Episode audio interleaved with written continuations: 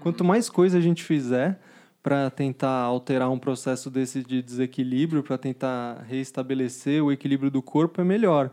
Mas hoje a minha visão é de que esse, é, essas coisas que a gente tem que fazer dizem muito menos respeito a tomar alguma coisa de fora para dentro do que a fazer um movimento de dentro para fora. Assim.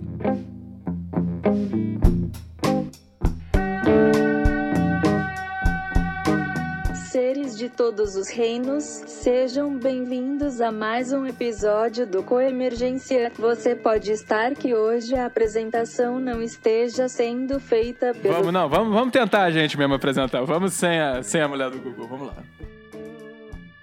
seres de todos os gêneros, sejam bem-vindos a mais um episódio do Coemergência.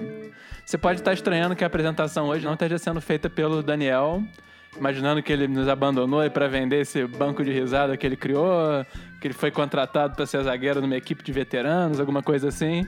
Mas não, a ausência dele na apresentação é por um ótimo motivo, que é ele é o nosso entrevistado de hoje. Para quem não sabe, Daniel Cunha ele é jornalista ele trabalhou nos últimos anos com conteúdo para a área de saúde e em 2017 ele se formou como professor do Cultivando Equilíbrio Emocional, que é esse mesmo programa sobre o qual a Isabela e a Natália falaram no, no nosso segundo episódio, que é sobre emoções. Inclusive que eu recomendo muito que quem não ouviu ouça. Depois que eu vi esse. Quem ouviu, ouça, nem perde tempo esse aqui não. Que... Ultimamente, Daniel tem explorado uma adaptação desse curso voltado para o tema da saúde. É, e é um pouco sobre isso que a gente falou nessa conversa também. Enfim, o Daniel faz um monte de coisa. O cara é jornalista. Aposentado. Zagueiro. Cansado. Documentarista. Fracassado. DJ. Frustrado. Rimador. Talentoso. Ele também é torneiro mecânico, engenheiro elétrico, designer de interiores e dentista. Não, ele escreveu isso pra eu ler aqui na abertura, mas é tudo mentira. Ele é mentiroso também, mas é um mentiroso do bem. E além do Daniel, na mesa hoje me acompanham o carioquinha do amor Marcos Teles, a bailarina dos ares Manuela Laranjeira, o feiticeiro das Alagoas Alisson Granja e o amigo da galera Guilherme Queda. Então espero que vocês gostem do programa e divirtam-se.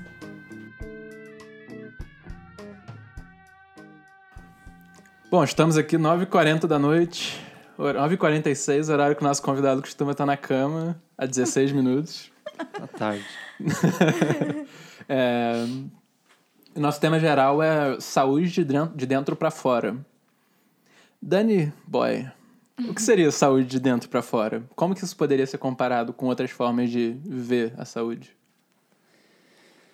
Bom, esse é um termo que eu cunhei aí no ano de 99, mais ou menos, depois de uma era pra vocês rirem pra caralho, né?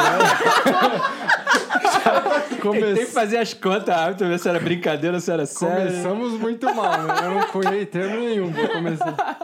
Bom, eu vou, eu vou puxar isso pra falar de mais um monte de coisa antes, porque pra falar de saúde de dentro pra fora, tem que falar por que, que esse tema de saúde me interessa. Boa. Uma pessoa assim tão jovem, cheia de disposição, é, começar a pensar em saúde, né? Então, puxando do começo. Tá. Esse tema para mim era tipo, foi por muito tempo totalmente negligenciado, né? Eu tinha como jornalista, inclusive, às vezes eu via algumas pessoas enquanto eu fazia faculdade falando sobre saúde, ou falando que queriam trabalhar com saúde, e aquilo para mim era uma aberração. Eu falava, como que saúde? A gente que, que, que é isso? Tipo, saúde é uma coisa dada, muito natural, né? Por que, que a gente vai falar sobre isso? E aí, Bom, estava indo assim até que em algum momento da minha vida eu tive que olhar para isso e o tema da saúde virou uma questão, que é quando eu tinha uns 23 anos, é, de um dia para o outro eu acordei com, com metade do rosto dormente, aquilo muito esquisito, comecei a me sentir mal, e aí ao longo da semana eu fui começando a apresentar vários outros sintomas, assim, até que eu fiquei com o lado direito inteiro dormente, sem sensibilidade, e com uma confusão mental gigante, com visão dupla e, e, falta de equilíbrio. Não conseguia ver TV, assim, tava tudo embaralhado. é, um, uma situação muito esquisita, né?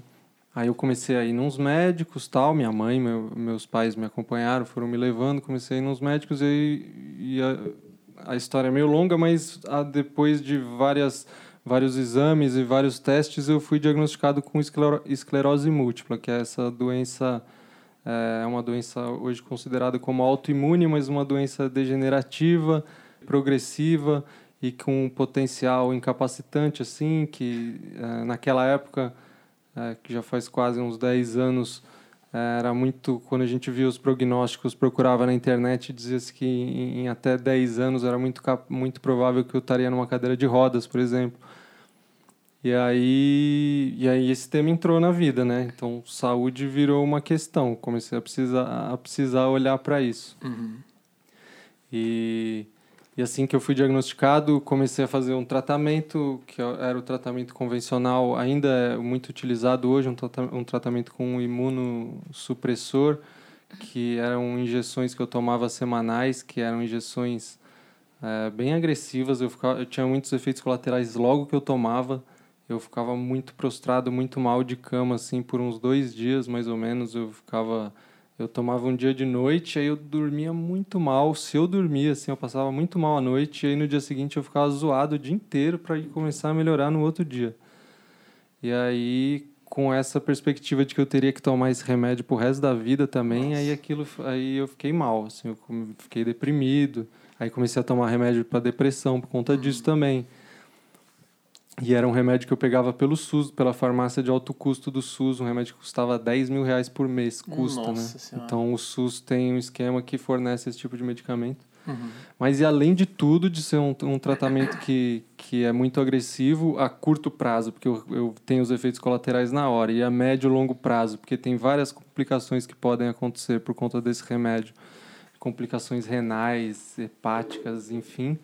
É, além de tudo isso, é um tratamento muito pouco eficiente, assim, que eh, a promessa na bula é de que ele vai reduzir as manifestações da doença em 30%.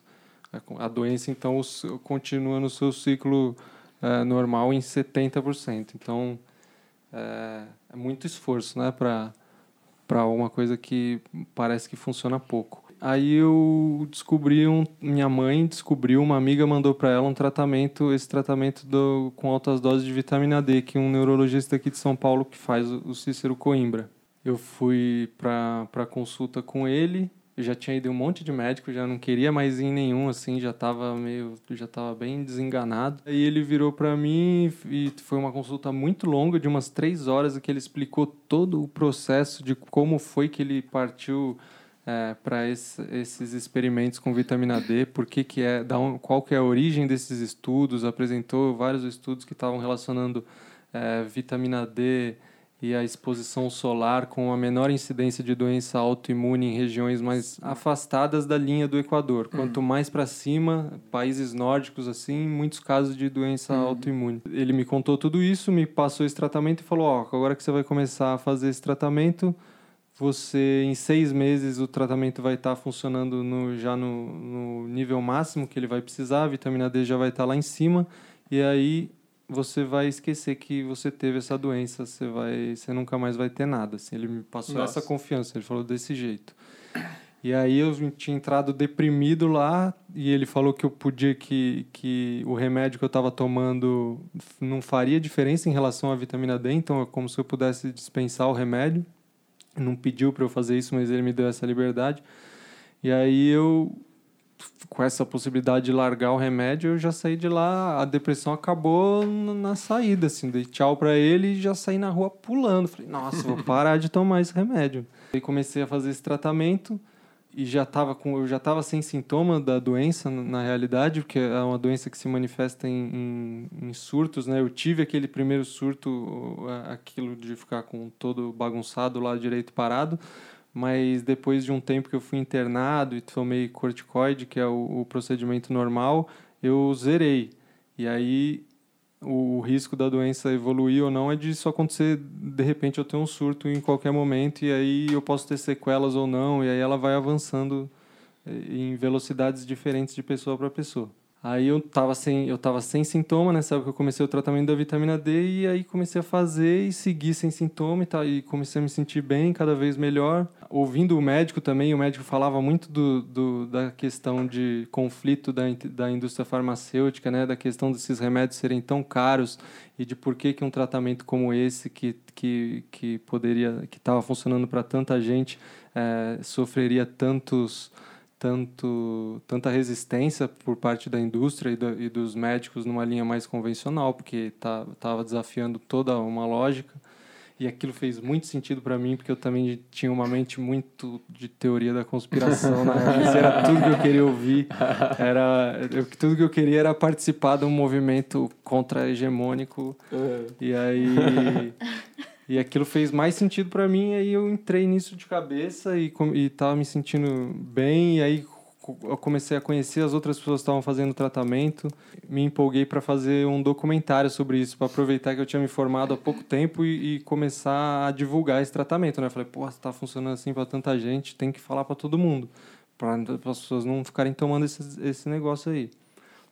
E aí fiz isso, fiz um documentário, e aí comecei a conhecer mais gente que com o documentário eu, foi ele está disponível no YouTube, chama Vitamina D por uma outra terapia, e aí bastante gente viu e aí vinha me falar comigo e tá, agradecer e perguntar e tal. E aí foi também o, o documentário ajudou a impulsionar a criação de uma comunidade assim. Hum. De gente em volta desse tratamento. Já tinha, né? Já tinham vários pacientes, mas era uma coisa um pouco escondida. Aí, como foi para o YouTube e começou a, a ficar mais popular, mais gente foi chegando. Não respondi em nada a pergunta que você me fez, né? E já gastei Nem, na verdade não lembro, assim, mas tá interessante. mas assim começa essa, essa, esse meu interesse pela saúde, né? Uhum. E daí e ele seguiu, porque depois que eu fiz esse documentário e essas coisas, eu, eu continuei, é, como jornalista, eu comecei a trabalhar com isso. Então, comecei a trabalhar em veículos que trabalhavam com medicina, medicina alternativa, entrevistar médico e tal. Enfim, eu estava tomando vitamina D e parecia que esse era o tratamento. Eu, eu olhava ao redor e via. Eu, eu tinha essa, essa clareza, assim, falava: não, esse é o tratamento que todo mundo devia fazer, esse é o tratamento que funciona para doença autoimune. E aos poucos, as pessoas foram. Eh, outras pessoas foram se aproximando, eu fui começando a desconfiar de algumas coisas também, vendo que tinha gente que não melhorava tanto quanto, quanto eu, quanto as outras, e começar a olhar ao redor outras pessoas que estavam fazendo outros tratamentos para esclerose múltipla que não incluíam em nada a vitamina D e que estavam melhorando também. E eu estava muito fixado nessa coisa de que esse tratamento era. O mecanismo principal é a vitamina D. É, eu estava fixado porque, bom, os médicos com quem eu acreditava, a pesquisa deles é essa, é natural que eles estejam, que eles estejam seguindo essa linha, mas eu achava que era só a vitamina D. E quando eu vi que parece que tinham outros fatores que influenciavam, não era só. É, não eram só as pessoas que tomam vitamina D que melhoram, e ainda assim tem pessoas que tomam vitamina D e não melhoram. Eu comecei a desconfiar e investigar isso, assim, o que é que, o que, é que pode mexer mais nesse processo, que outros fatores podem promover a saúde ou não.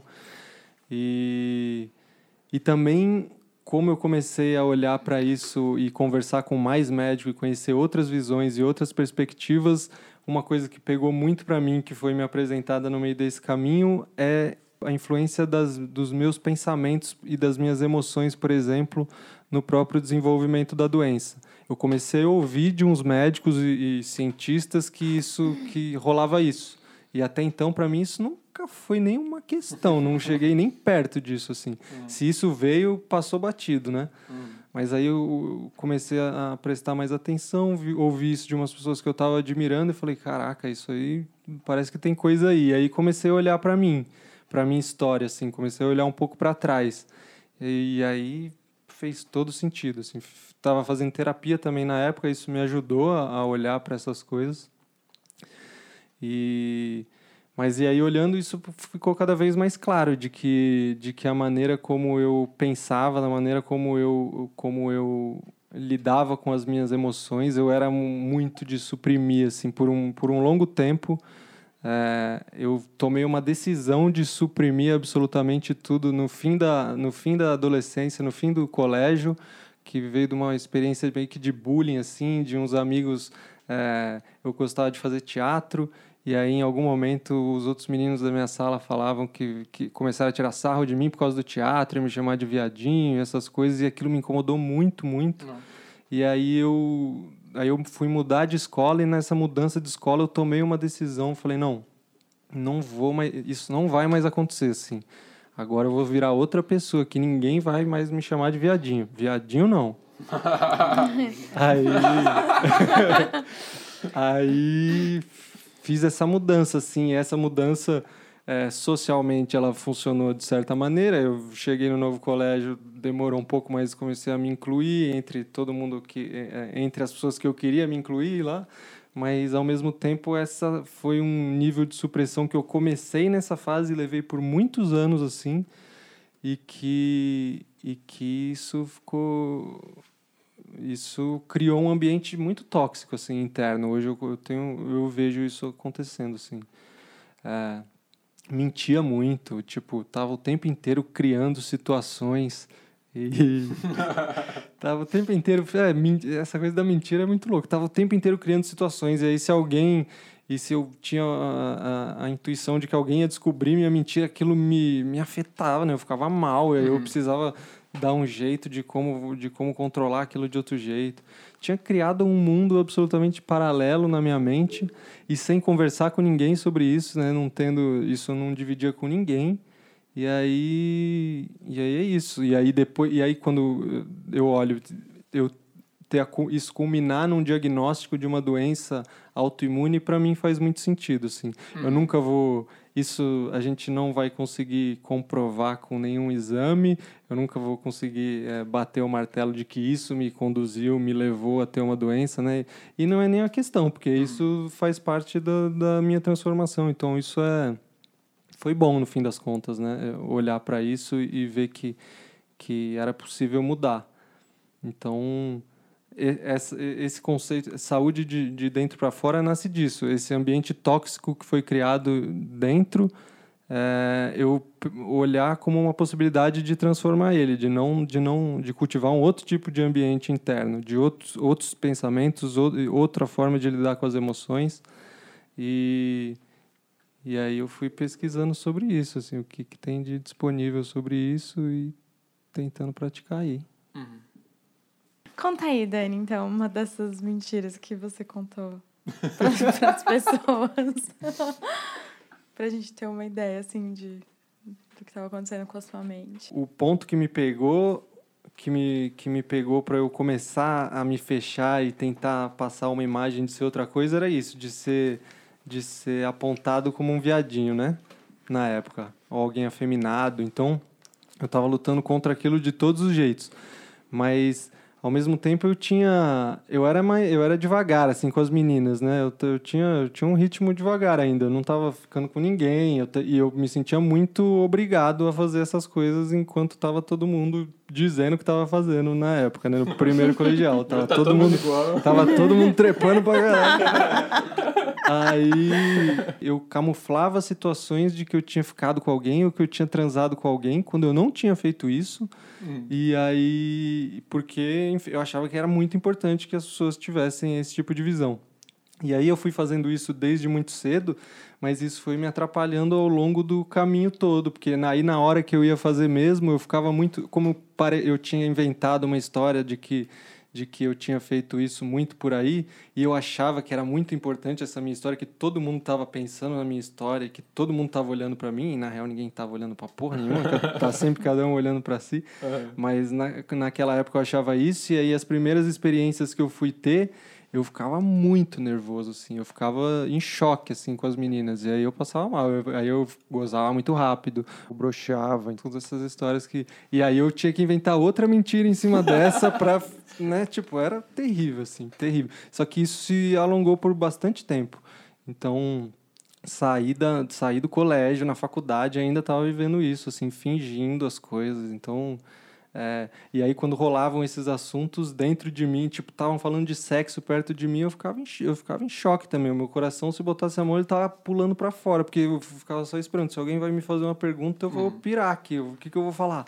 Aí foi isso. Mas eu aprendi a mentir bem, então. Vocês... esse, foi um... esse foi uma vantagem só.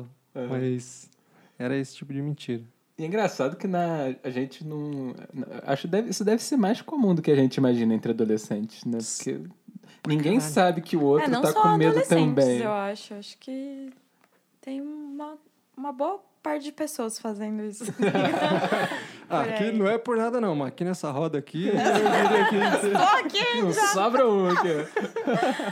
Né, eu acho que, que acontece Sim. isso, assim. Eu já vi isso acontecer entre adultos mesmo, né? De, enfim, não acho que seja uma coisa exclusiva de adolescente. Eu acho que na adolescência isso é mais forte, né? Uhum. Uhum. De- parece que a gente é, é mais inseguro, É. né? Então isso acontece mais. Uhum. É, é porque, por exemplo, isso vendo como exemplo, eu também já ouvi muitas pessoas falar, pô, mas isso é tão normal, todo mundo faz, né? Todo mundo já fez. E eu tô relacionando isso com o desenvolvimento de uma doença, que é uma coisa super pesada, né? Uhum. Mas eu vejo isso como um nível, o nível que eu levei isso por muito tempo foi um nível muito patológico. É isso, aquilo me afligia de um jeito que, que, que me fazia muito mal, assim. De eu lembro essa coisa do coração acelerar, de quantas vezes eu não ficava desesperado com uma situação que, tipo, tem quatro pessoas conversando aqui e eu tô desesperado, assim, tô passando mal. Uhum. Então, é, eu vejo isso como, como sendo... Porque na sua experiência você sofreu, né? É, isso foi é. um sofrimento. Total. né? Tem gente que É, um grande não, sofrimento. não sinta... É, mas também não, não, não acho que seja uma boa, uma boa coisa ligar causa e efeito, ou se eu sim. vou olhar para uma outra Ou pessoa que vincular, tem uma né? esclerose múltipla e falar, ah, mas você passou por tal tipo de situação. Não, porque é muito subjetivo. A pessoa não vai ter. Ela não teve que passar por uma situação como a minha, ela passou por, Sim. Por alguma situação ou não também. Eu não posso garantir nada de ninguém, de que tipo de situação que a pessoa passou, quais são as causas que influenciaram aquilo. Não é uma causa só, são várias, né? E você acha que é por causa dessa subjetividade que, tipo, a, a ciência, a medicina não leva em conta a mente, assim? Ou você acha que, que tem alguma outra explicação? É, eu acho que sim, né? Como a coisa é muito sutil e coisa da- difícil de, que Você agarrar. falou antes da mente, de, como a gente percebe a doença e tudo. Por que, que a medicina não leva em conta isso, né? É, a medicina e a ciência em geral não levam em conta o que a gente não pode agarrar, o que a gente não pode olhar, o que a gente não pode medir. Então, s- como que vai medir isso, isso que estava acontecendo comigo? A gente não, não tem como medir, né? Por isso que a medicina hoje é todo muito baseada nesses aspectos mais grosseiros, assim, faz sentido procurar qual que é a substância que está faltando para você desenvolver tal doença. E, e a medicina mal leva em consideração que essa correlação entre substância pode ser que justamente o meu ambiente interno que criou a situação para substância para haver uma, uma alteração nas substâncias. Muito é muito mais frequente que ela olhe e assim, bom, tá faltando o quê? Ah, tá faltando isso, a gente repõe e é esse o ponto. Não, tudo que levou a faltar isso não, não é o caso. A gente não, não vai olhar. Mexe mais no... no... É, no grosseiro. E o pior é que O grosseiro tá ali, né? Ele, é óbvio, ele Uhum. aparece, Uhum. mas, o- mas ele não é a causa? Pois é, não é a não causa. vai resolver, na, na real não vai resolver. Exatamente. Você mexe no grosseiro e, e, e não que não tenha que mexer e que não tenha que tomar alguma coisa, se está faltando, né? As substâncias estão em falta. Eu não, não tenho nada contra isso. Eu acho que é justo que a gente faça isso. Quanto mais coisa a gente fizer para tentar alterar um processo desse de desequilíbrio, para tentar reestabelecer o equilíbrio do corpo, é melhor. Mas hoje a minha visão é de que esse, é- essas coisas que a gente tem que fazer dizem muito menos respeito a tomar alguma coisa de fora para dentro do que a fazer um movimento de dentro para fora, assim, algo que algo que a gente precise fazer que não necessariamente seja tomar um remédio ou ah, mesmo a alimentação na, na saúde hoje é uma, é uma coisa que está muito em voga, né? Como a, da importância da alimentação. E é porque a gente se alimenta de muita merda. A gente está dentro de uma indústria, a, a gente está submetido a uma indústria alimentícia que, que é isso, a gente está comendo um monte de química o tempo inteiro, né? Então, a gente mexer na alimentação eh, faz, faz todo sentido a gente conseguir eh, reduzir o quanto que a gente está colocando dessas coisas dentro da gente. A gente tentar equilibrar no sentido de ser mais natural e menos agressivo.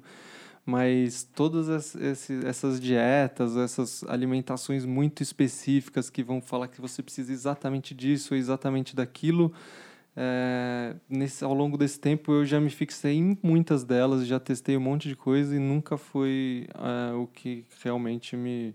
Eu nunca percebi uma mudança a ponto de acreditar nisso. Então, não é, o- não é, eu não acho que esse seja o caminho principal, assim. Uhum. O que, você já tentou?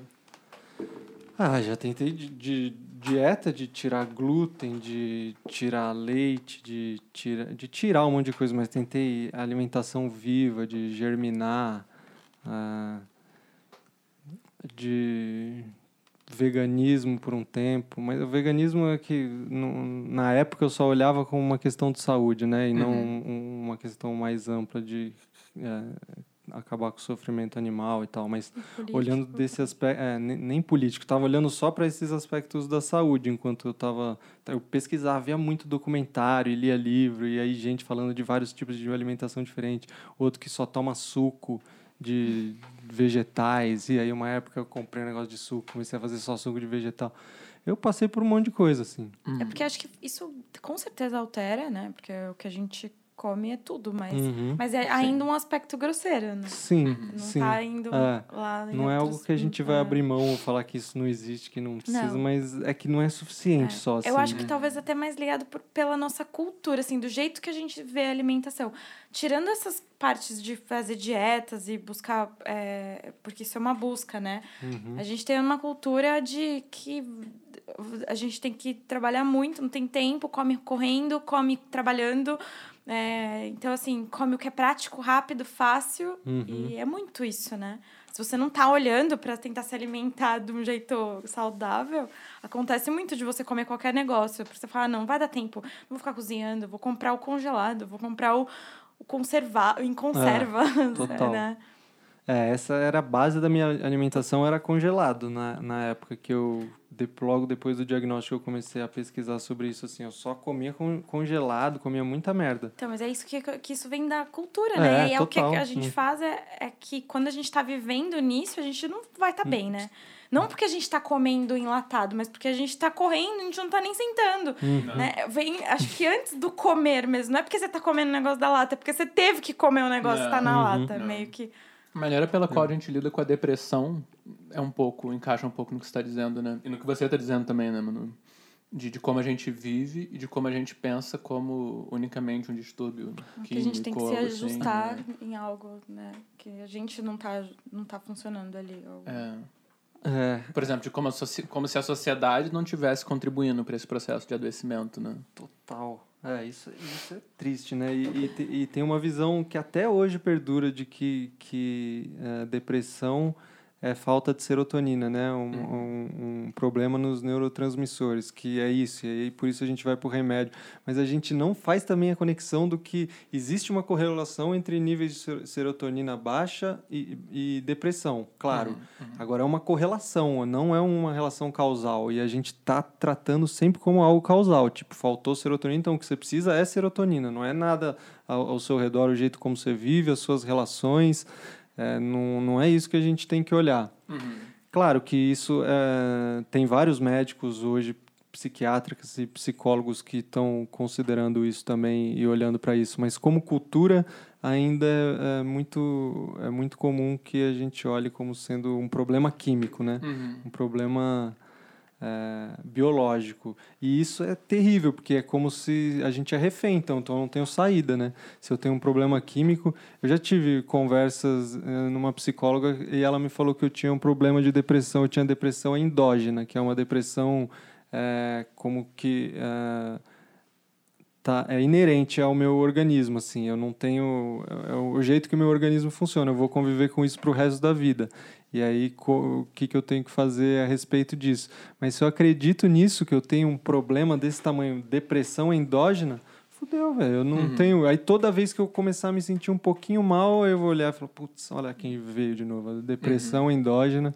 E eu não vou olhar para os aspectos da minha vida, para o que, que, o que, que, que outras coisas podem estar produzindo isso. Então, eu acho que, que isso é que é triste assim, que a gente precisava transformar, porque é muito comum hoje que a gente. E as pessoas saem desses estados, né? Quando a gente fala de depressão, parece que é uma coisa sólida, fixa, que vai durar para sempre, mas não é. A gente passa períodos assim. Uhum. E depois melhora, e depois de um tempo você nem lembra que teve, e aí depois você tem alguma coisa de novo, e a gente somos humanos, frágeis, né? A gente Uhum. não tem muito controle sobre esses processos. Porque como se a gente se, se é dessa forma, né? De que vem e vai e a gente às vezes fica meio que no desespero quando a coisa aparece.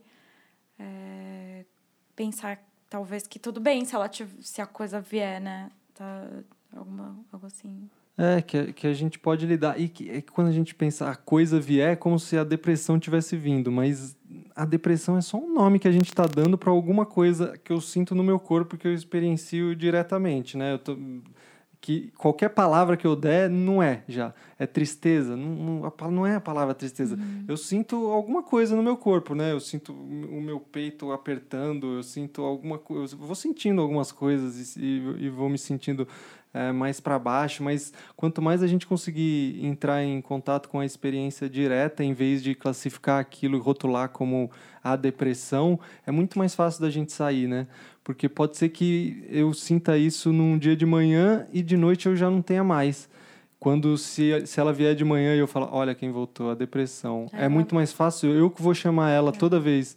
Aí eu Você vou. vai falar, não, eu tô- hoje eu tô com É, depressão. pois é. Aí você vai lembrar toda hora que tá, tá É. com depressão. Ah, Ou melhora um inteiro. pouquinho aí falo, ah, não, mas eu tô em depressão. Não, posso mesmo É, não, não- ainda não chegou a hora. Aí você não vai confiar que, Pois é. que E outra aí- experiência tá surgindo, né? E aí é sempre depressão.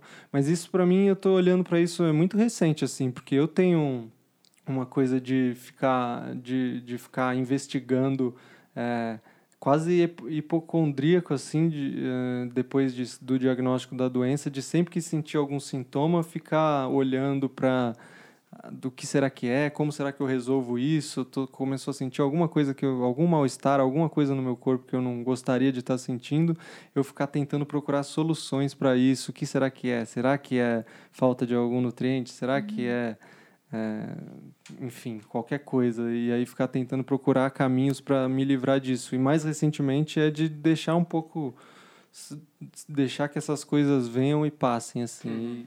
Então, nesse sentido da influência de como os nossos padrões habituais de resposta às situações de ou a gente foge logo e reprime, ou a gente fantasia demais e exagera, ou a gente tem visões preconcebidas que nos são dadas do tipo, ah, então você está diagnosticado agora, você vai viver com isso.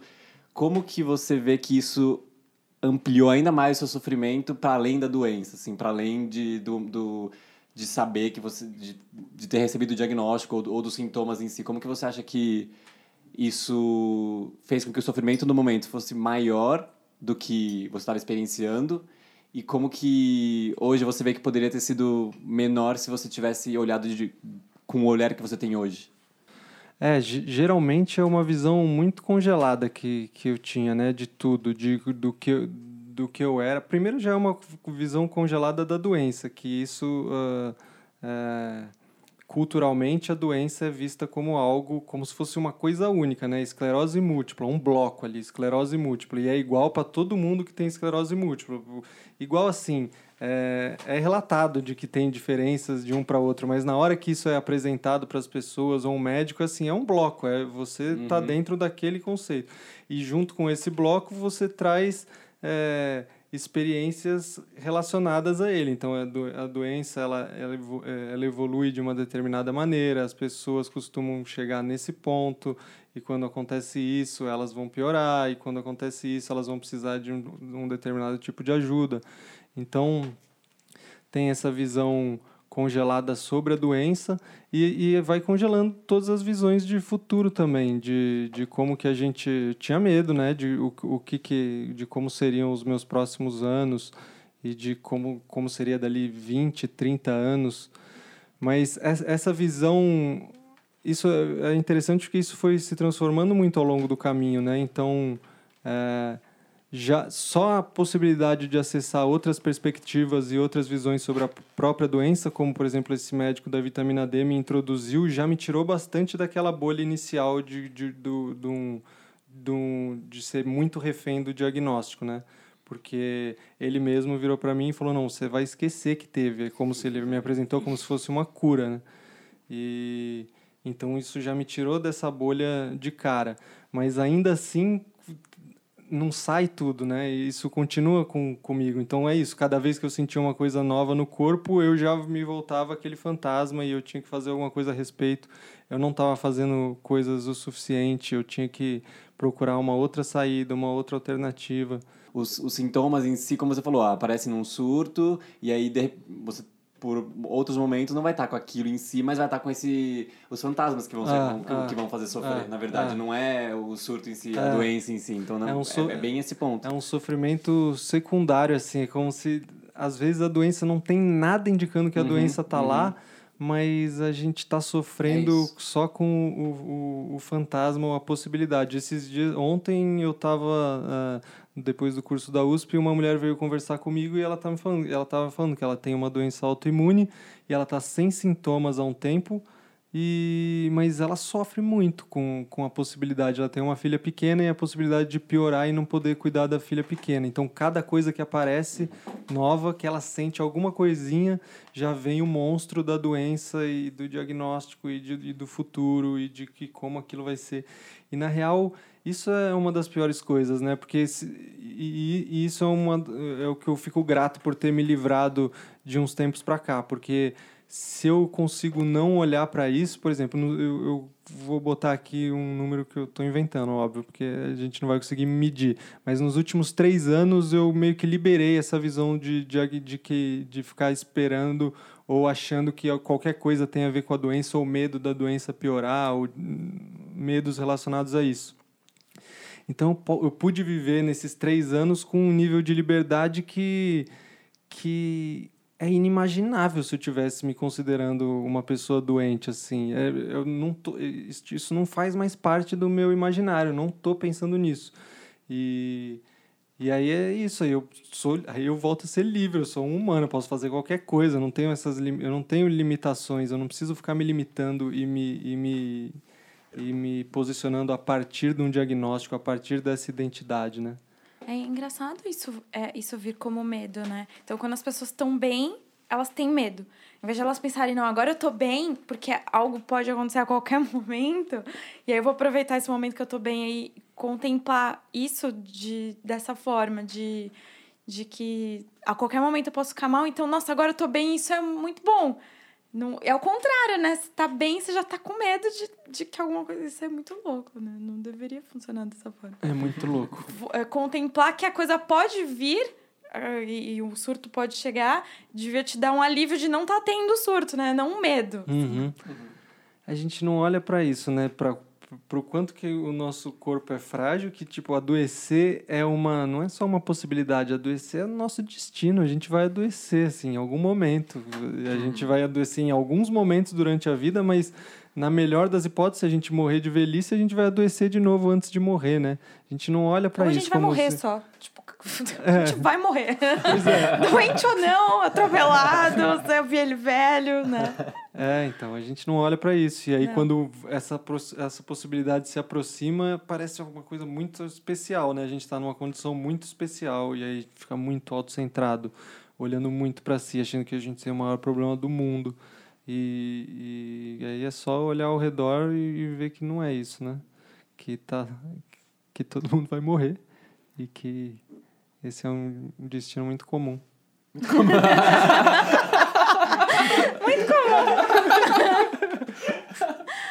O- tinha uma matéria É, hoje cara, falando que, se não me engano, 70% dos brasileiros acham Vão tabu... morrer. 70% dos brasileiros vão morrer nos próximos 100 anos. Acham tabu falar de morte, evitam falar de morte. 70? É. Caraca, é muita coisa, Nossa, né? a gente Eu tá acho mal, que né? se, se tivesse uma, uma contemplação. Porque a gente contempla essas coisas só quando elas, elas chegam perto, né? Uhum. Ou de nós ou de quem tá perto. É. Aí se alguém morre, você fala: caraca, as pessoas morrem, né? É. Ai, aí te dá até. te faz pensar em muitas coisas quando uma pessoa que tá perto fica doente ou morre. E a gente só pensa nessas coisas em alguns momentos pou... E aí a gente logo muda também, porque a gente não gosta de ficar pensando muito nisso, né? Então a gente pensa ali, aí deu tempo, ah, tá bom, já contemplei isso que tá bom. A gente já muda de, de assunto interno, assim, né? E aliviar E- tanto sofrimento, né? E a- Não, sim, porque você consegue ver de, desse jeito, né? De quando você tá bem, você acha aquilo o máximo, né? Uau, tô bem, isso é muito legal, né? O que posso fazer agora? Posso fazer tudo. Tem duas frases que eu ouvi num curso de um médico antroposófico que ele fechou um encontro falando pra gente pensar nessas duas frases. A primeira era: a doença é uma biografia condensada, que está se referindo justamente ao, ao, ao fato de a- da- doença ter causas assim, tipo, a doença diz algo sobre a minha biografia, né? Eu ter manifestado uma doença não é que ela veio e veio uma entidade que se apossou de mim, eu dei azar.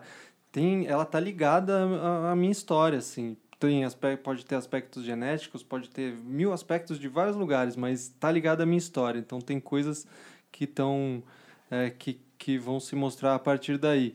E, e as duas frases são do Rudolf Steiner, né? Uma doença é uma biografia condensada e depois ele falou, pensem nessa outra frase, a vida é uma doença prolongada. E aí a gente pensar nessa frase é um pouco isso, né? Tipo, a gente já tem uma doença gravíssima, terminal. Então, imagina só uma situação. Imagina que você, uma pessoa que tem uma doença terminal, assim, ela tá, ela tá fadada, ela vai morrer. E aí, oito horas por dia, essa pessoa fica imobilizada. Ela não se mexe. Ela respira, mas ela não nada acontece. Ela perdeu oito horas do dia, ela perdeu.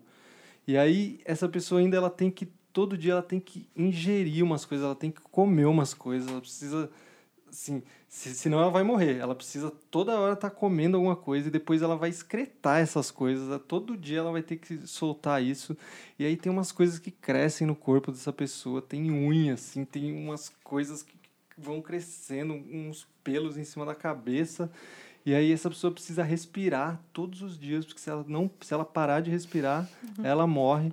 Então, imagine, essa é é uma doença que, que- Só todo mundo tem. Tudo horrível, tem, cara. Pelo amor de Deus, cara. então Tem que ter um negócio desse, cara.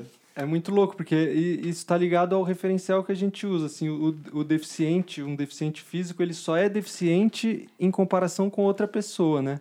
Só por ele não é um deficiente, ele tem uma, ele tem uma condição, ele está numa situação ali, mas para a gente chamar ele de deficiente é porque a gente está comparando com alguém que a gente está chamando de normal. E isso com a doença, com todas as doenças, a- a- é a mesma coisa. E o sofrimento dessas doenças está ligado ao referencial que a gente usa. Então, o sofrimento não está ali. Não, não tá ali por si só. Tem um monte de gente que, que tem. é, Você vai ver pessoas em situações aparentemente semelhantes, que uma tá miseravelmente sofrendo e outra tá bem, assim, tá super bem. E aí, E pessoas muito bem, saudáveis, sofrendo um monte, Uhum. né? então, Então, isso não é realmente... Então é um pouco isso, assim. é- é- olhar para isso hum, ajuda a apontar para que é possível estar livre, independente do condicionamento, assim, de que é possível ser feliz.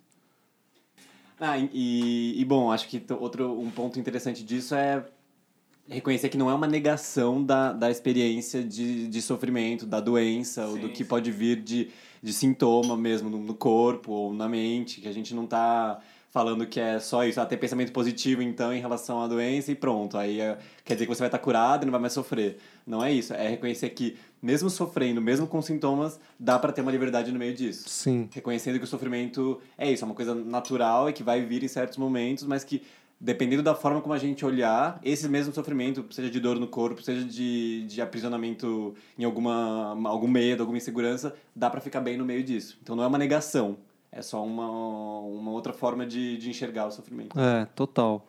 Tem um aspecto mais grosseiro e um aspecto mais sutil, que é esse de como que a gente vai olhar, de como que a gente consegue posicionar a nossa mente em relação àquilo que está acontecendo. A gente não vai negar a doença e a gente não vai deixar de fazer as coisas, os processos causais para mexer com aquilo. A gente vai fazer.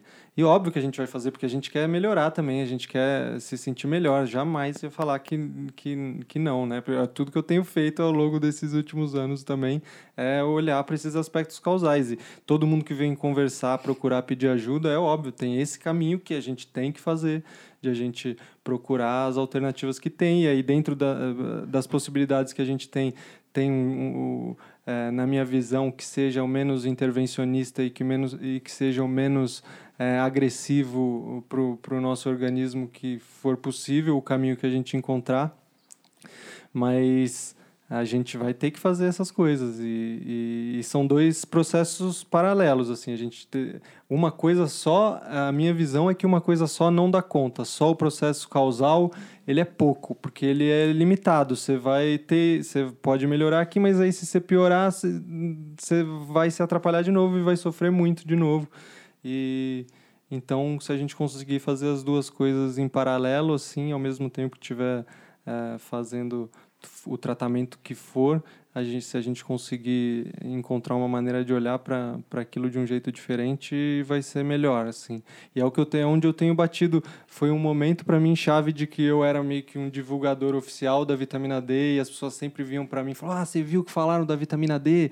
E como se, se eu para me posicionar como defensor da vitamina D em algum lugar, mas e a partir de algum momento eu comecei a puxar muito mais o papo para isso, assim, falei: "Gente, tá bom, mas se a gente tomar quanto de vitamina D a gente for tomar, é, não basta, assim, a gente precisa olhar para outras, outras coisas, a gente precisa ampliar, assim. E porque nesse ponto também, só fazendo essa, essa conexão do, do, do grosseiro com esses aspectos mais internos, é isso, essa, talvez, independente do procedimento que você esteja fazendo, os medos vão se manter, a insegurança vai se manter, esses fantasmas que estão pode ser que não se liberem. Então uhum. pode ser uhum. que para você te dê uma tranquilizada naquele momento fazer o procedimento Sim. de vitamina D, mas para outras pessoas esses mesmos é, é, movimentos internos, assim, de fechamento ou de falta de, de sensação de liberdade, de falta de visão de futuro, isso pode se manter. Então, é muito mais interessante olhar para esses momentos como chances de trabalhar coisas que vão ser úteis para outros eixos da vida, porque com certeza, eu imagino que na sua experiência, trabalhar o, o que surgiu pela doença foi super útil para outros eixos muito mais do que a doença em si, do que trabalhar ali só para resolver a doença em sim, si. Sim, então, sim, como sim. lidar com medo, como lidar com insegurança, como ah. lidar com, incer com incerteza em relação ao que vai surgir. Uhum. É, isso que você falou é muito ponto, Gui, de, de ser uma oportunidade, assim, né? De olhar para a dor. Porque é uma puta chance, né? Tipo, a maioria das pessoas não tem essa chance de parar. De, tipo, acontece alguma coisa na vida que gira muito fala, caralho, aconteceu alguma coisa importante, assim, uma oportunidade de eu olhar e começar a investigar isso mais profundamente.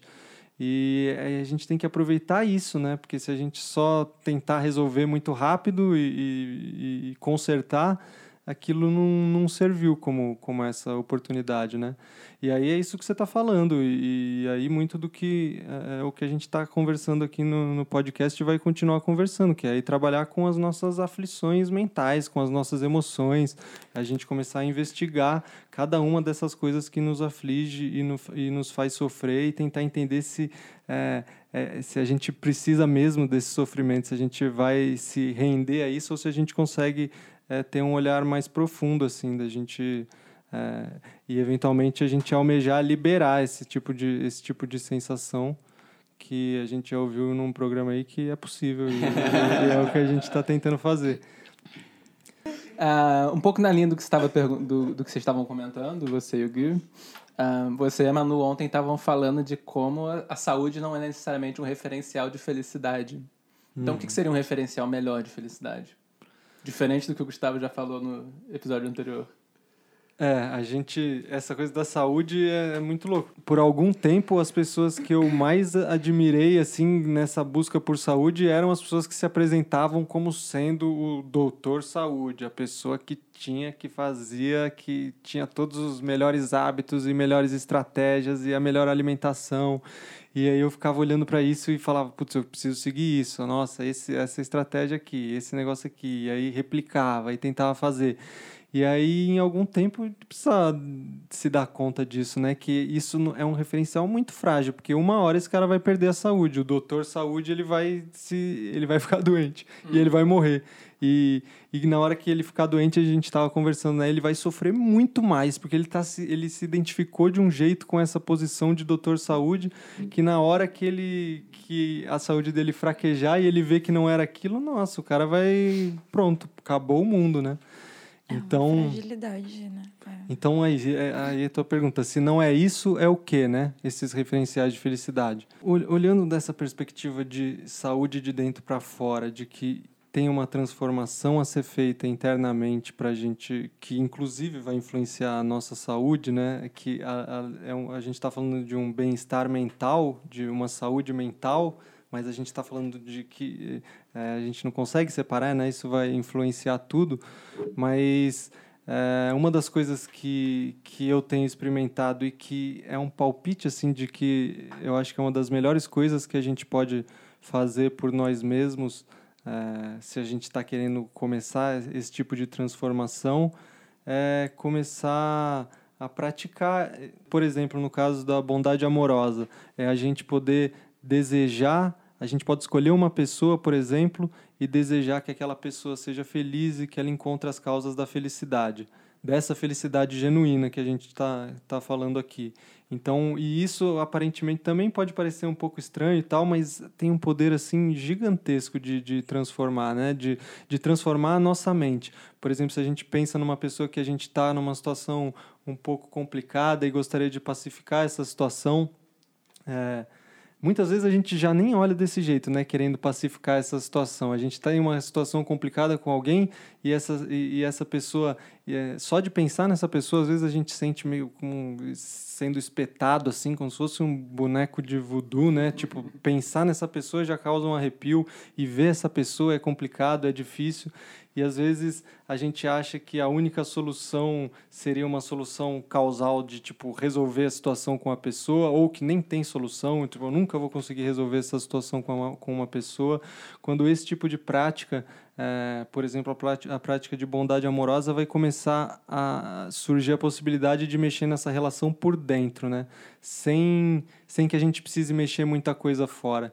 E é muito louco. Às vezes essa prática eu já ouvi ela antes de começar a praticar e ouvir os professores falando, eu já ouvi ela em um outro contexto, como se eu pensar em uma pessoa que eu quero que ela seja feliz e, e, e encontre as causas da felicidade, fosse mexer em alguma coisa na vida dela e ela fosse começar a se comportar de um jeito diferente.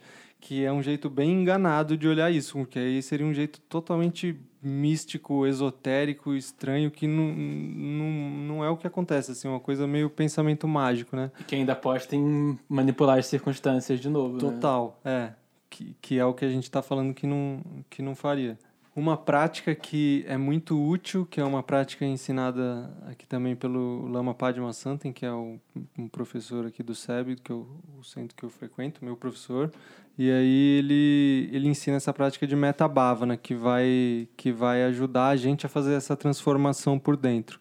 E nessa prática, o que, que a gente pode fazer é a gente escolher uma pessoa e, e, e com essa pessoa em mente a gente desejar que essa pessoa eh, supere o sofrimento, supere as causas do, do sofrimento, que ela seja feliz, que ela possa eh, cultivar as causas da felicidade, que ela possa superar todos os seus obstáculos, que ela desenvolva a capacidade de ajudar os outros e que ela se alegre fazendo isso também.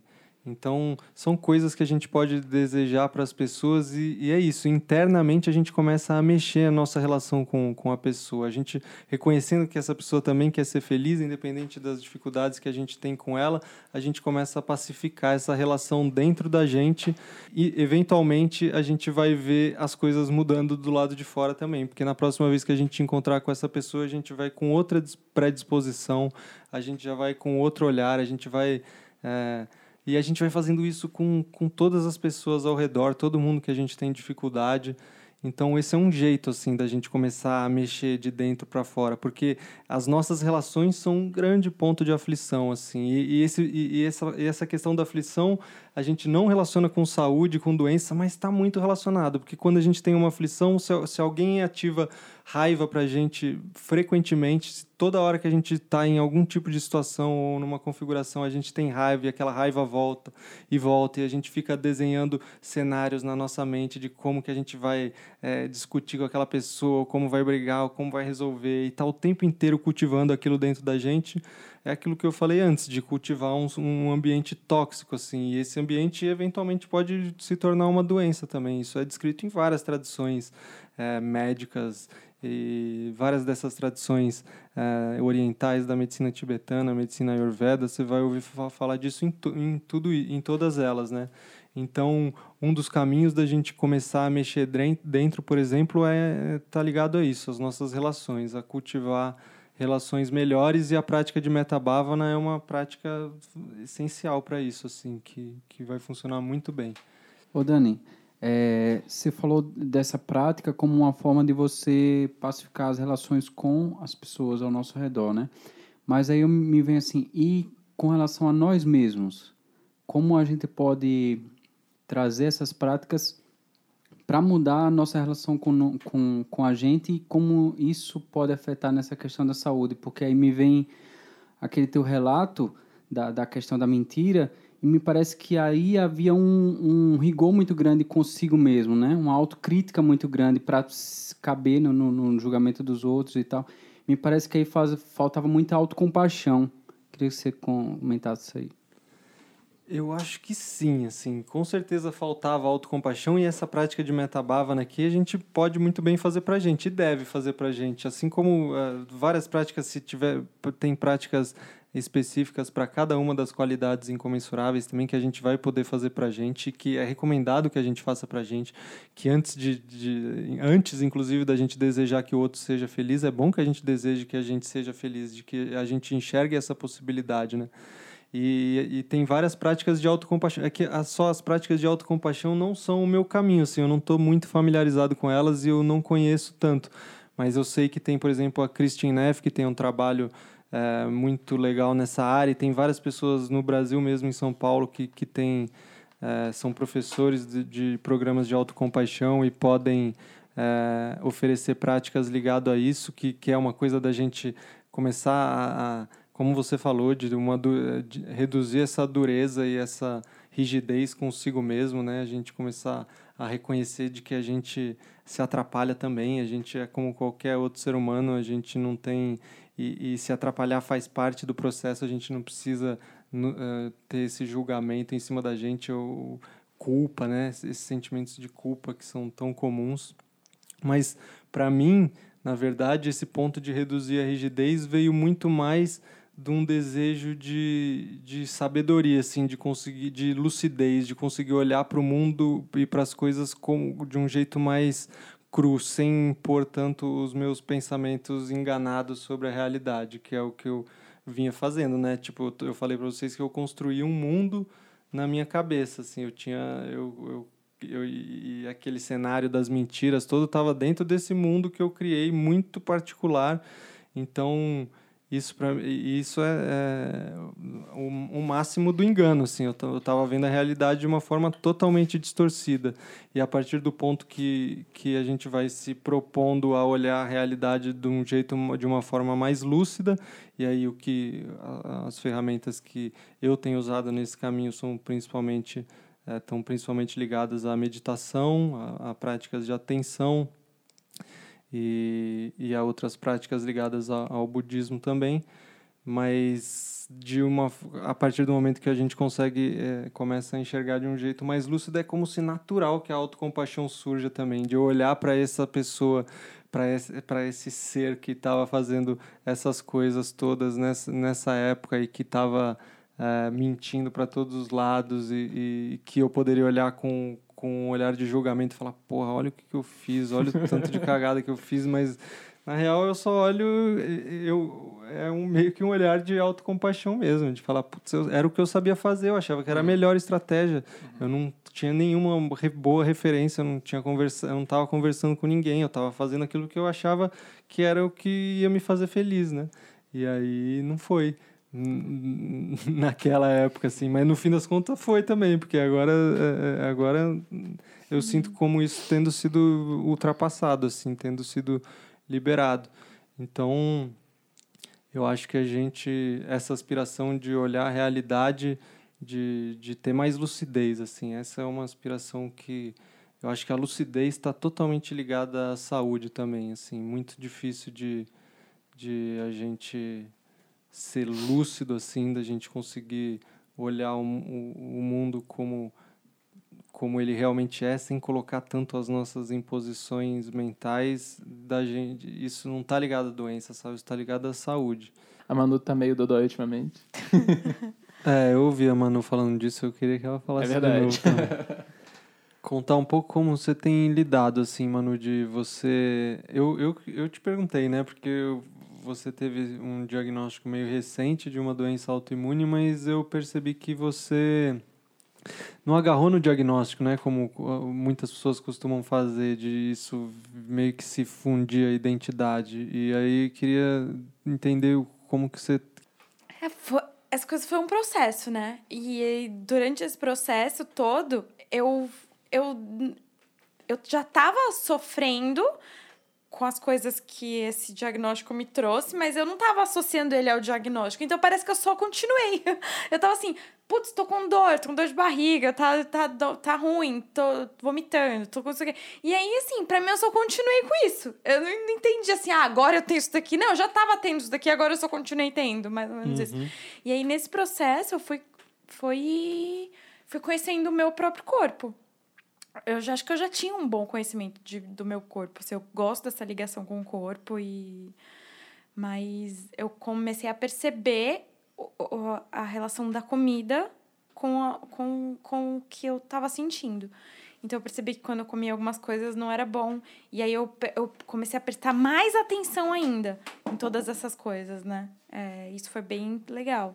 E aí, pra, pra, eu acho que tal, talvez o que, o que me ajude a lembrar que eu tô autocentrada porque eu tô doente. E aí, acho que quando a gente fica doente, a gente entra nessa coisa do autocentramento mais ainda. E eu, eu, eu tô nisso, não vou. Não posso né, dizer que não. Mas aí o que me ajuda a, a ver isso.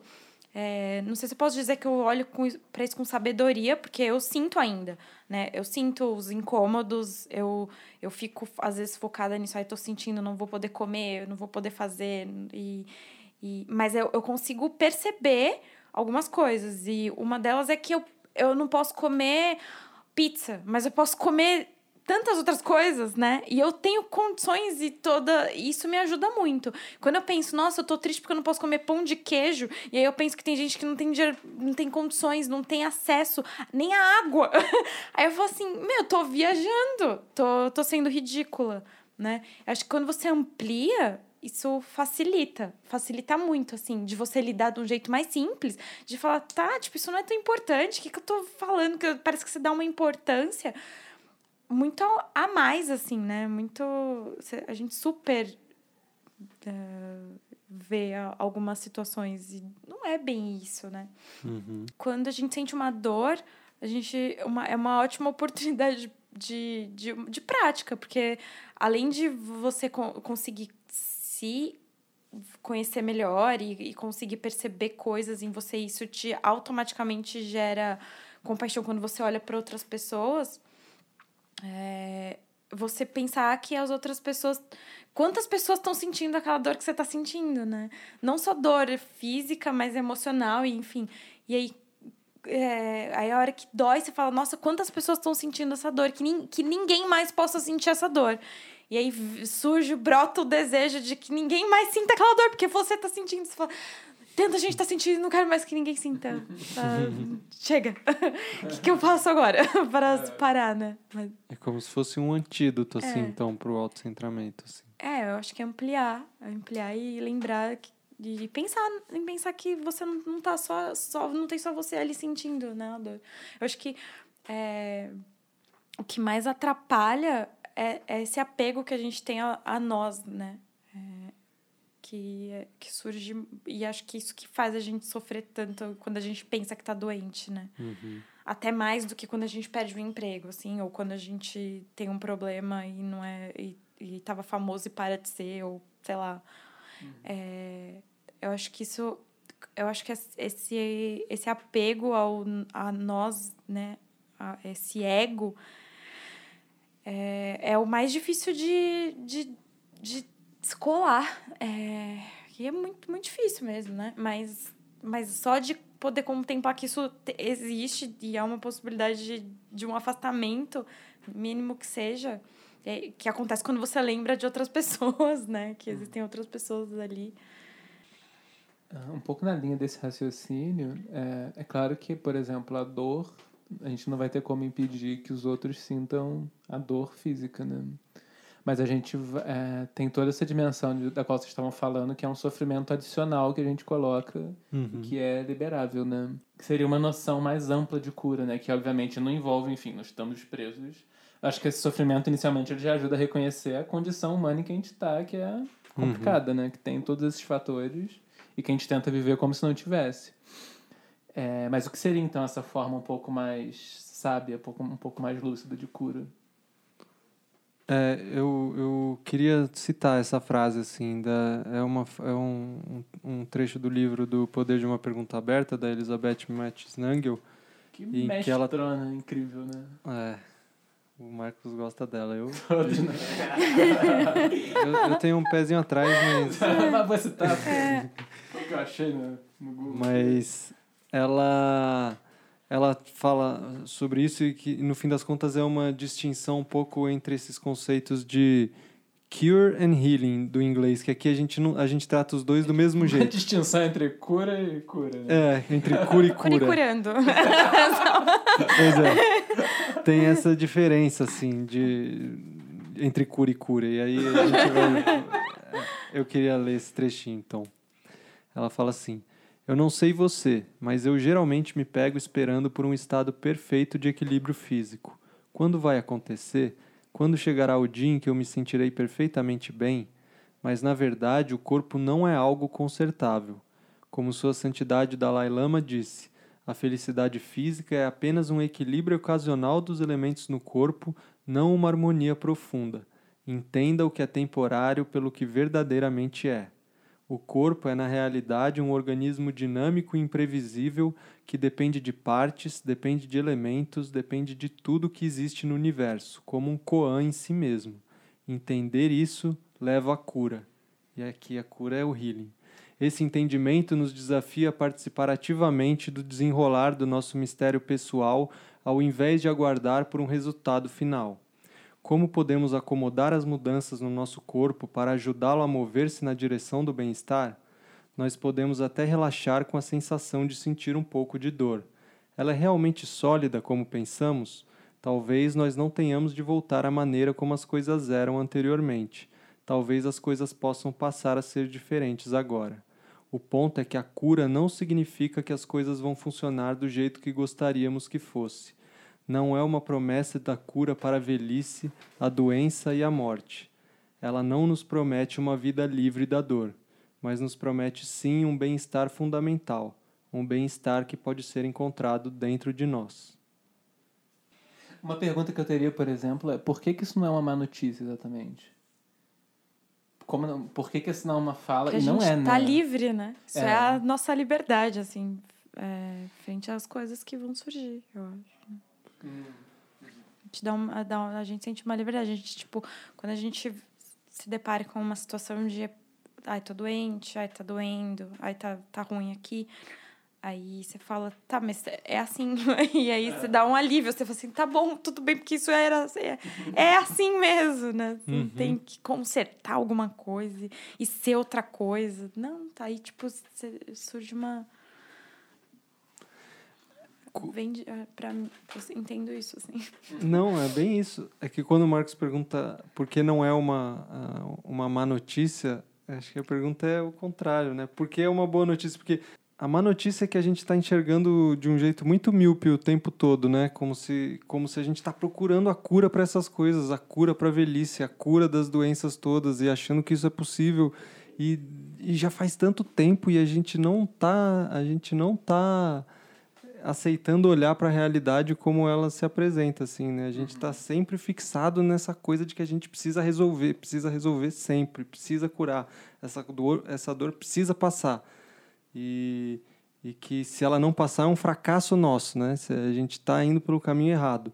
Então, é uma, é- é uma ótima notícia nesse sentido. A gente vai acomodar essas mudanças que acontecem no, no nosso corpo, no, no nosso organismo.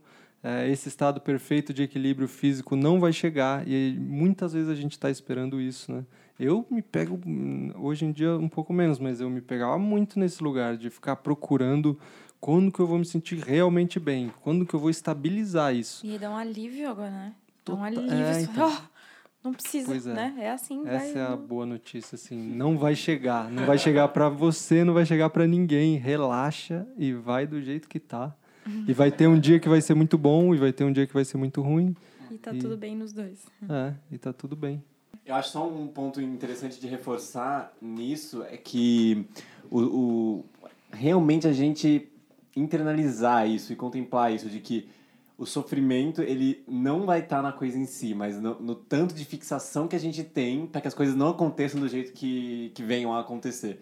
Então, isso, no sentido da doença, é isso. A gente talvez a vai sofrer diretamente proporcional ao tanto que a gente não queria estar naquela posição. Então, se a gente não contemplou que é, é, esses elementos que ela trouxe no, no texto, de que já o corpo é, é esse, é esse movimento contínuo, é fluido, a gente não consegue nunca parar. E porque a gente tem essa ideia, né, de tipo, ah, tem, então teve um momento estático que estava tudo bem, aí de repente aconteceu alguma coisa que ficou tudo mal e aí alguma coisa mudou. Só que na verdade nunca teve esse primeiro momento em que tava as coisas em que as coisas estavam 100% ajeitadas e é que aí 100% desaju- de- desajustadas.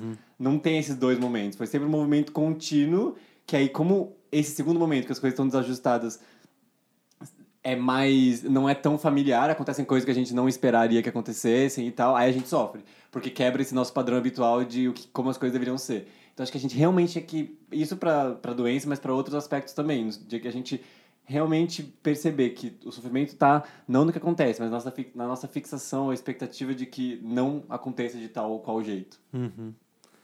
Nossa, Gui, mestrão. Mas é, é isso, de a vida é a É. vida é filme, né? Não é foto. Do jeito que é, a gente pensa como o passado era aquele momento que estava estático. E a gente geralmente, se a gente reconhecer que a gente está se transformando ao longo do caminho, que as coisas estão mudando o tempo inteiro, a gente não tem porquê na hora que a coisa piorar, a gente achar que vai ficar assim Exato, também. Que é exato. justamente um, Uhum. a armadilha é sempre essa. A gente, na hora que piora, a gente já tem certeza que vai ficar assim. Aham. E aí o sofrimento vem todo daí. Daí. E aí é bom que a gente se lembre de que as coisas vão continuar a se transformar. E a gente pode influenciar esse processo também. A gente pode é, ajudar, a gente pode ajudar causalmente ou, ou, é, tentar mexer nisso. É, é um pouco do que a gente vai fazer. Se a gente ficar doente, a gente vai procurar as formas de mexer nisso, fora e dentro. Mas, e vai mexer, e as coisas vão se transformar. Então é uma boa notícia de novo. Ah, não, Dani, então, acho outro ponto importante que você pode trazer é como que foi na sua experiência a, a importância das relações, assim, tanto no sentido de ver outras pessoas que estavam passando por isso, pela mesma experiência que você teve, e até como que depois isso foi no sentido de você perceber que o seu processo estava ajudando as outras pessoas a seguir de um jeito mais tranquilo do que pode ter sido para você. Como que foi a importância de relações nesse, nesse momento, desde quando su- veio o diagnóstico e aí depois desse processo todo que você compartilhou? É, isso é, isso é um ponto crucial para mim também, de como, a partir, por exemplo, desse momento que eu fiz o documentário e, come, e várias pessoas começaram a se aproximar, isso dá uma energia muito grande, né? E tá muito ligado ao que a gente estava falando de felicidade genuína, dessa ideia do que a gente tem para oferecer.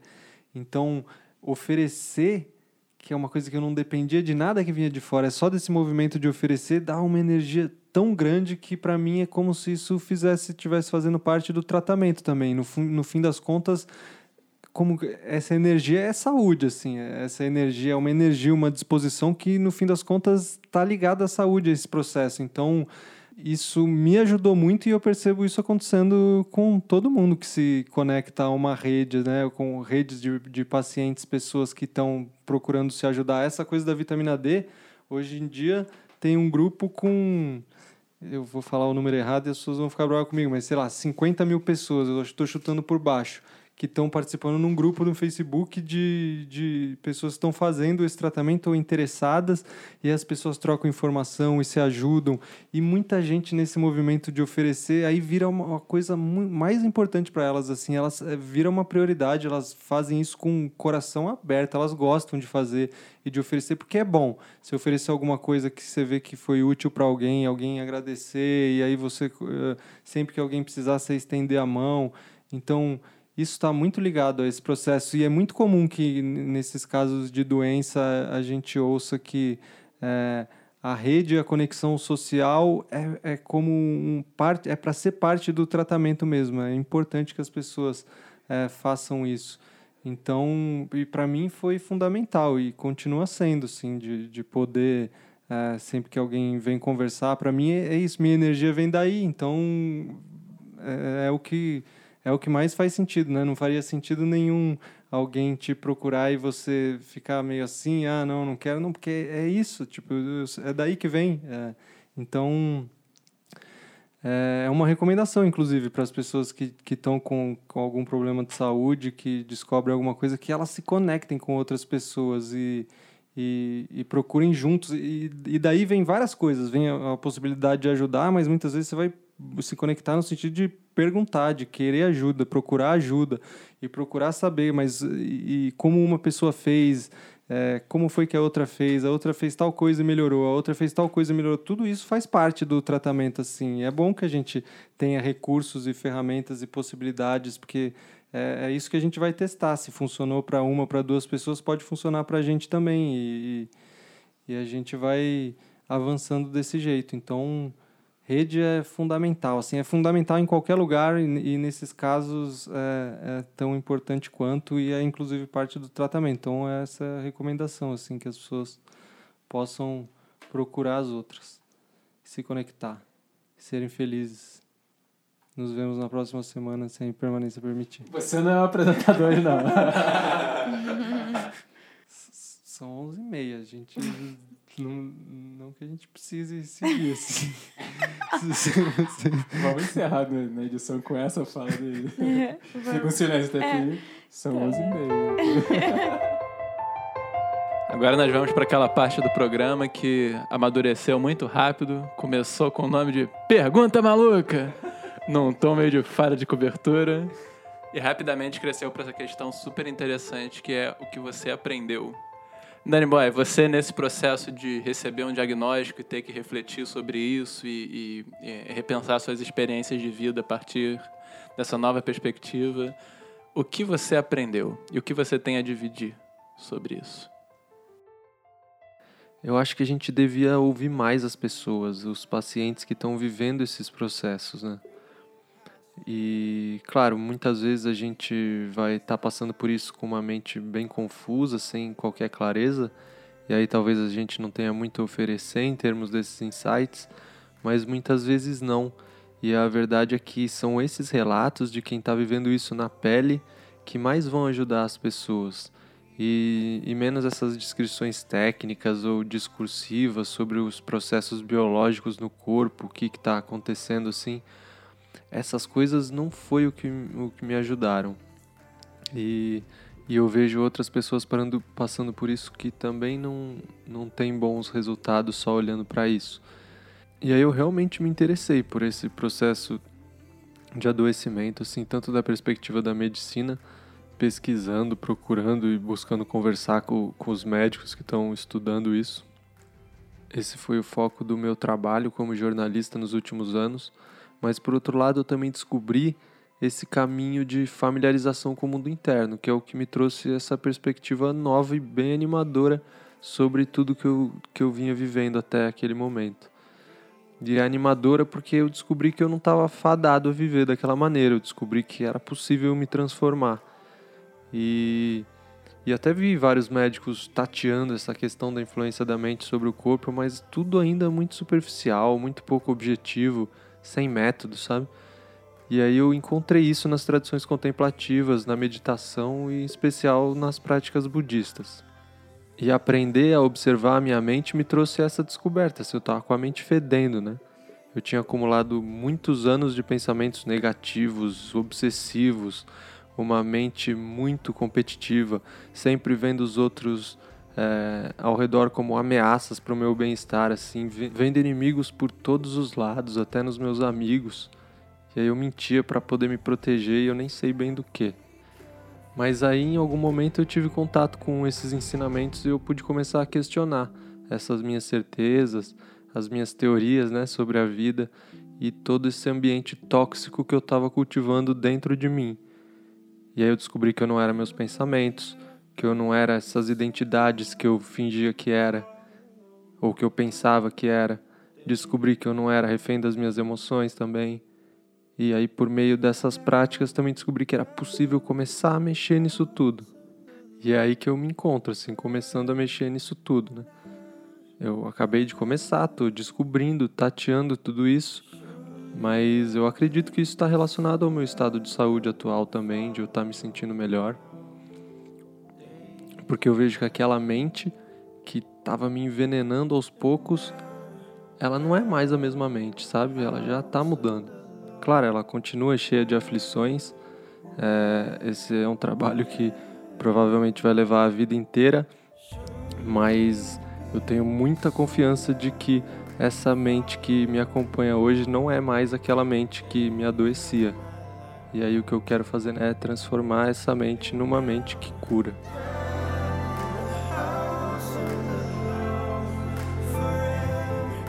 Então é isso, gente. Muito obrigada. Vamos entrar em recesso nesse final de ano e voltamos em janeiro, se a impermanência permitir. Beijinhos, sejam felizes.